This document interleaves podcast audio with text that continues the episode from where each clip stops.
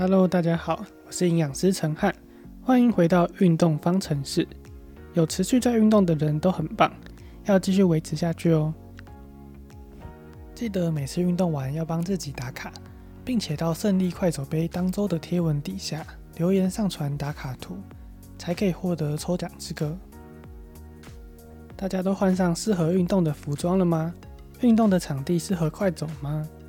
这些都没问题的话，就要开始今天的暖身运动喽。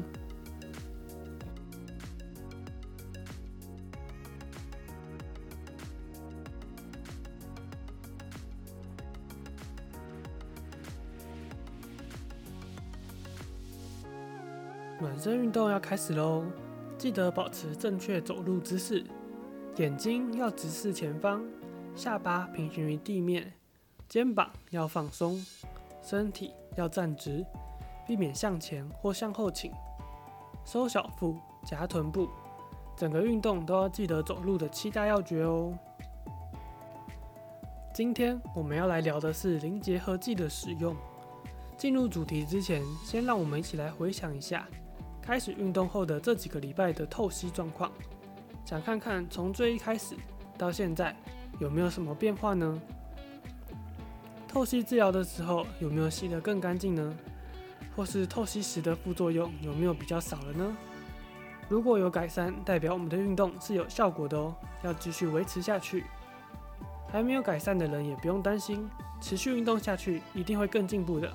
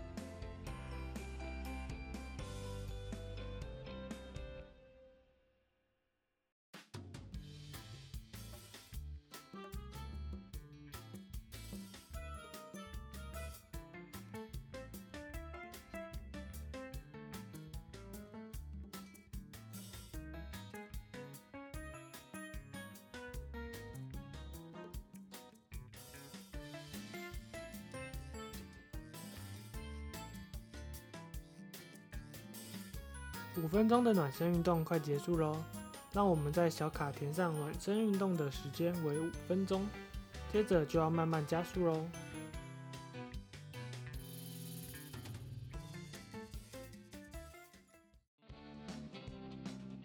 快走运动要开始喽，让我们慢慢把速度增加到自觉运动量表的十二到十三分，也要记得搭配我们的呼吸控制，用鼻子吸气，嘴巴吐气。大约每走四步是吸气，再走四步是吐气，可以依照每个人的步伐速度来做调整，看怎么样的配合是最舒服的哦。上周的营养小教室我们有提到，血中磷离子过高，除了饮食方面以外，降磷药物的服用也是非常重要的一环。良好的低磷饮食，再搭配我们正确的降磷药物，可以帮助我们将血中的磷离子控制得更好哦。今天我们要来分享的小技巧，主要是针对健保给付的药物来做介绍。我们常见的磷结合剂包含了碳酸钙跟醋酸钙。那根据研究显示，两种药物对于降磷的效果差异不大，都有非常好的效果。那主要是看医师的判断，看哪一种是比较适合大家的。接下来我们就要来聊聊磷结合剂要怎么吃才是最有效的喽。我们先请大家来回想看看。平常在服用零结合剂时都是怎么吃的呢？是饭前先吃一颗，还是每一口都有吃到呢？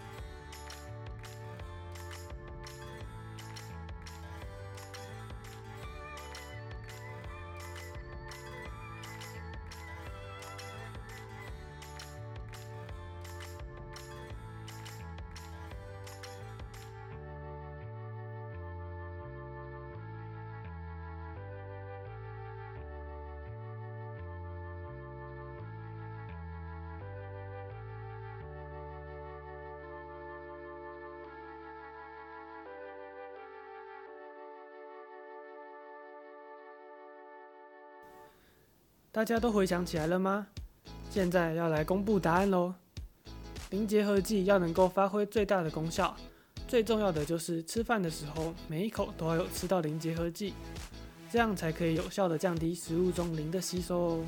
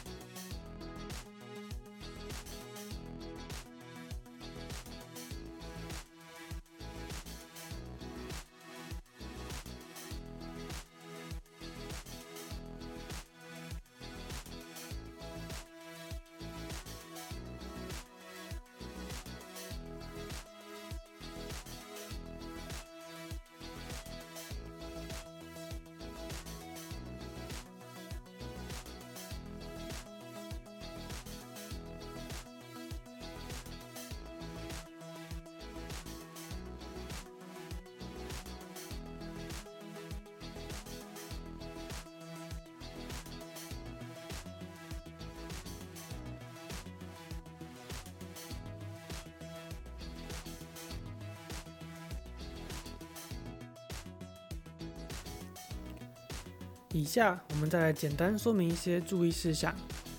第一点，吃饭前我们可以先将一餐需要吃的药分成好几块，每次一到两口的食物就配上一小块一起吃下去。或者我们可以事先将药磨成粉，和食物拌匀之后一起服用。第二点，除了蔬菜水果以外，吃任何的点心都要记得使用离结合剂。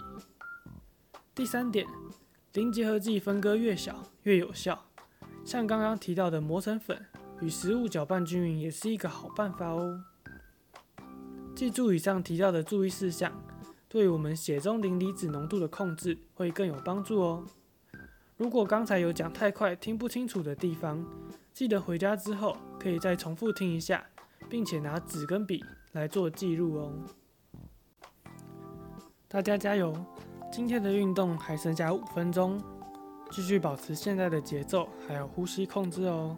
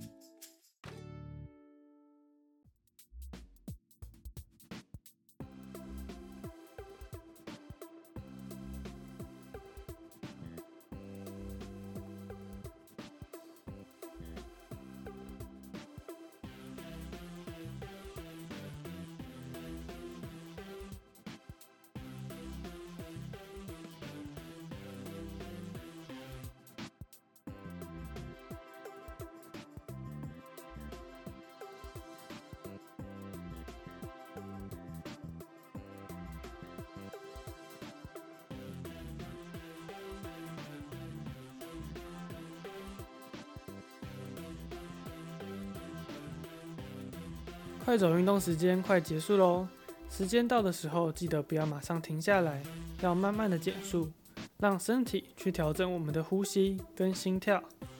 在结束时，记得确认一下手表上的心跳，感受自觉运动量表的分数，还有快走运动的时间，把它们都记录在小卡上哦。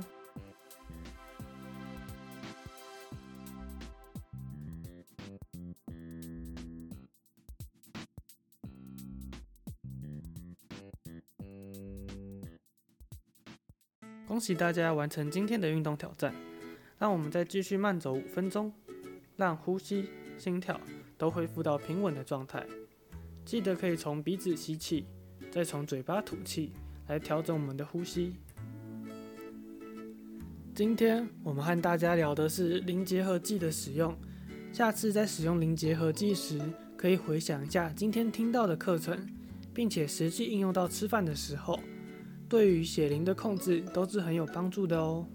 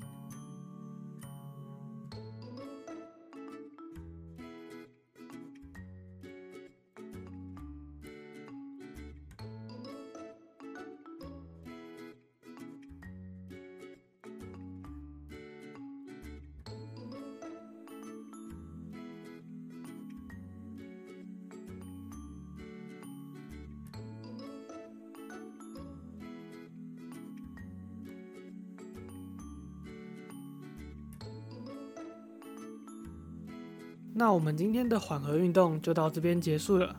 最后要再记得找个地方进行伸展，让我们紧绷的肌肉可以得到适当的舒缓，并帮助我们身体的修复。那我们就下次见喽。